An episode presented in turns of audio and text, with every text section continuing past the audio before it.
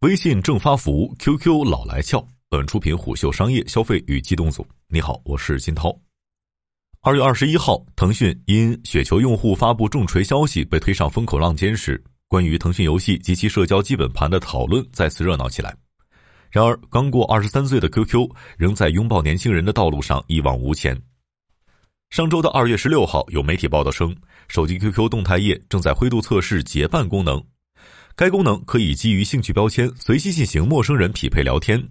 结伴是继超级 QQ 秀之后，QQ 迭代的又一大新功能，甚至被认为是对扩列功能的延续。坦白说，从漂流瓶装满八零后、九零后的悸动，到扩列挤满九五、零零后的乖张，再到如今的结伴功能，试图重塑陌生社交图谱，QQ 一直在试图拥抱每个时代的年轻人。这既展示出 QQ 顽强的产品韧性和与时俱进的迭代能力，也被认为是 QQ 在微信扩张阴影下的竞争战略，是腾讯面对环境变化攻守兼备的策略。如今，越来越多网友将社交阵地从 QQ 迁徙到了微信，以至于网上 QQ 老了的声音不绝于耳。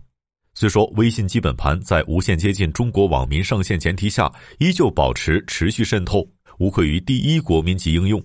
然而也要看到。QQ 作为一款横跨八零、九零和零零后的社交产品，在移动互联网浪潮中浮沉二十三年，仍跻身顶级应用前列，更为不易。尤其 QQ 在年轻群体中的影响力不容小觑。此前虎嗅作者商隐社引用的数据，从侧面证明，当下年轻人对 QQ 的宠爱显然比微信更多一些。根据零零后用户社交行为数据报告的显示，一半 QQ 会员是零零后。而且每天发布的说说中，百分之六十七来自零零后。不仅如此，疫情期间，很多零零后已经习惯在 QQ 群追星，在 QQ 视频上自习，或者在扩列里密友。至少在他们看来，老去的是一个个时代，并不是 QQ。虎嗅读者伊利丹觉得，QQ 之所以受年轻人喜欢，很大程度源于三方面：首先，QQ 群上线两千人，指定屏蔽人、直接解散等功能都碾压微信。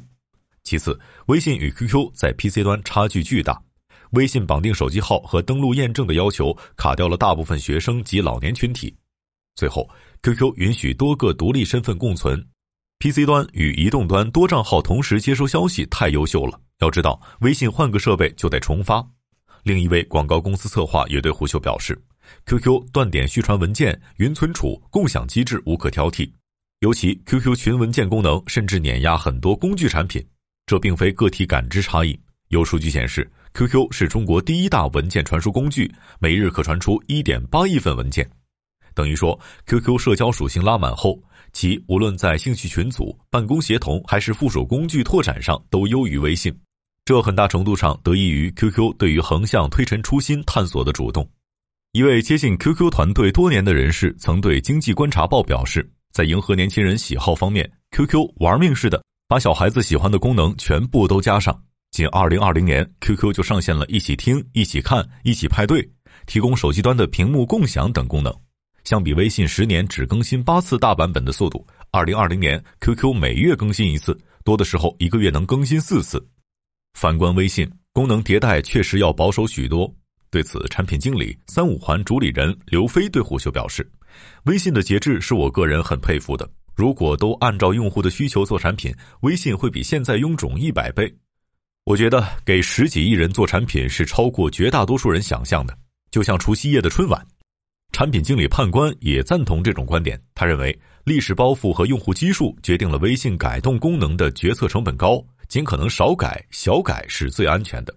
这也使得 QQ 形态如今更接近一个社交与兴趣圈子的混合体。既有熟人社交基因，又持续在功能上向陌生社交倾斜资源，使得其更具开放性和多元化。不过，正因为注册门槛低、群功能活跃等特征，各类兼职工作室、同号交流群等，使得 QQ 生态和贴吧有些相似。微信是一种生活方式，是张小龙在二零一二年提出的观点。媒体人景寻对虎嗅复盘。他说：“当初微信在移动端爆火的很大原因是 PC 端 QQ 功能实在是太多太花了，并且 QQ 空间作为信息广场全开放，这是微信当初作为小而美的纯粹熟人社交解决的痛点。然而，随着微信毛细血管式的下沉，再加上 QQ 不遗余力为其导流二零一六年，微信的月活人数便一举超越 QQ，成为近乎硬件平台的超级应用。微信不受苹果、安卓系统局限，是一个超高用户市场，同时又兼具社交关系链、统一账号体系、阅读习惯、支付习惯以及购物习惯的成熟生态，堪称智能手机时代水电煤一般的国民级应用。正因如此，社交不再是微信的全部，其他生态附属工具，包括但不限于朋友圈、小程序、公众号、搜一搜、九宫格、视频号等等，变得越来越喧宾夺主。使得整个微信生态开始发福，并向着生活化操作系统蜕变，这导致人们在微信上越来越难以将工作生活进行切割。诚然，从产品增长等数据看，时代选择了微信。当你的微信好友列表从同学、父母延伸到同事、客户，甚至更多熟悉的陌生人时，微信便无形中放大了社交所负担的规模、普遍性和范围。一位 MCN 运营负责人对虎嗅吐槽。至少微信绑架了我的社交圈，最大问题是再难将生活与工作完全分割，不管事儿还是人都成了一种混合状态，要时刻切换紧绷与松弛的状态，甚至不敢取消消息提醒，就怕错过重要回复。等于说，微信一跃成为成年人的主阵地之后，生活与工作的界限就愈发模糊。对此，胡秀作者杨村传播撰文写道。在微信中，青年们扮演着学生、孩子、职员等不同角色，承担着不同的社会责任，因而基于微信的身份认同更偏重于社会群体定位。用户在发送朋友圈时总是顾虑良多，而 QQ 空间的好友构成为自我定位和呈现提供了一个有安全感的私密空间，让人更愿意在其中进行生活叙事、话语表达、平等交流以及情感宣泄。事实也确实如此。在一些零零后眼里，QQ 能提供更多个性化功能，同龄人们或基于共同话题，或基于兴趣寻觅，最终更愿意在这里展示真实的自我。至于 QQ 推陈出新的个性化功能，比如厘米秀、戳一戳、匿名说、聊天火苗、空间背景、情侣空间，甚至是2020年推出的小世界，都充分满足了年轻人彰显个性的诉求。这些专属场景也更容易去拓宽兴趣圈子。当然，比之蜜糖，乳之砒霜。QQ 基于场景不断叠加的微创新，于成年人而言反而会觉得臃肿和混乱。但是，一名零零后实习生对虎嗅吐槽：“如果不是被领导和上一辈人胁迫，谁愿意用微信呢？QQ 功能吊打微信好吗？”可见，虽然微信、QQ 都在满足不同群体对社交和通讯的需求，但在服务陌生人社交和真实表达方面，QQ 无疑在极大照顾当下的年轻用户。这也就不奇怪，为什么网上总有人感慨一代人终将老去，而 QQ 永远年轻。腾讯打造的社交护城河正面临来自于抖音的挑战。在社交领域，腾讯主导移动互联网社交格局已经延续了十余年。在 QQ、微信两张王牌势能倒逼下，无论风从哪里刮起，腾讯都能迅速掌控局势，将对手蚕食鲸吞。如今，这一切随着短视频平台异军突起开始土崩瓦解。抖音、快手等平台的增长曲线变得越发陡峭，他们一方面对网民注意力及时间的挤占明显，另一方面对社交入侵也越发明显，如粉丝群、好友沟通以及视频评论等功能都是交互场景。QQ 和微信在图文时代奠定的绝对优势正逐渐被解构，源于此，新的社交网络正围绕短视频内容格式建立起来，并创造一种新的流行方式，完成对移动互联网流量的掠夺。对此，一位产品经理对虎嗅表示：“抖音强大不仅仅是推荐算法厉害，这个不难复制。现在抖音的护城河是已经圈住的海量用户，以及在短视频上自发创作的源源不断产生的有趣的内容，这才是它目前真正的护城河。在这种模式下，总有有趣的内容被生产出来并大量传播，这是概率问题，是数学模型，是商业模式的底层。”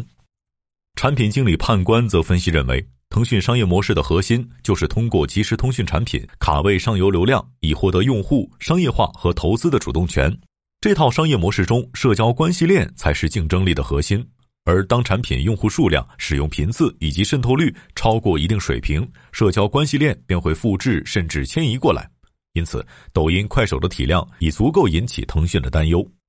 腾讯创始人马化腾早年曾说过：“每一个身处互联网行业的人都会有一种巨大的危机感。”这里没有侥幸，没有永远的第一，甚至也没有对错。只要用户没兴趣了，你就会被淘汰掉。这是互联网行业的残酷。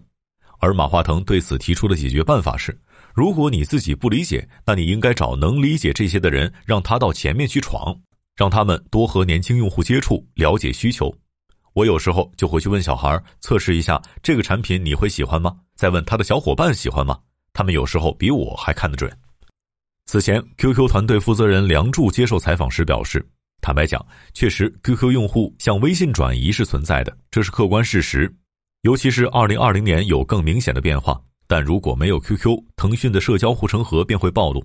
可见，QQ 所承担的角色就是在每个时代精准洞察当下年轻人的社交痛点，再去开天辟地，这样反而能以更具活力的产品形态去击穿兴趣圈子为导向的群体。当然，严格意义上说，尽管抖音攻势咄咄逼人，但至今仍未建立起社交网络与腾讯竞争。毕竟，社交并非抖音的 DNA。而腾讯应该警醒并汲取的教训是，短视频娱乐平台所展示的兴趣聚集的巨大势能，这也是 QQ 的结伴功能为什么要基于兴趣图谱发力陌生社交的原因。兴趣标签能极大提高推荐精度，并大大提升匹配效率。尤其当 QQ 开始涌入越来越多的零零后、零五后甚至亚文化群体，只有通过不断的功能优化，才能满足个性化的社交诉求。从这个层面看。QQ 大规模构建功能性社交管道的能力显然被低估了。人们惊叹于微信崛起的速度和如今惊人的体量，但 QQ 的优势在于其经过二十三年的传承，它的基因里流淌着小步快跑、锲而不舍的微创新闯劲儿。这恰恰符合马化腾早年的产品理念。马化腾回忆道：“除了早期创业阶段，有几次面临比较大的挑战让我印象深刻。一次是我们和 MSN 的竞争。”那时候 MSN 很强势，但我们的产品每天及时迭代，让用户的使用感受最好，传文件最快，还做了聊天室和个性化的创新，小步快跑，锲而不舍，帮助我们最终赢得了竞争。商业洞听是虎嗅推出的一档音频节目，精选虎嗅耐听的文章，分享有洞见的商业故事。我是金涛，下期见。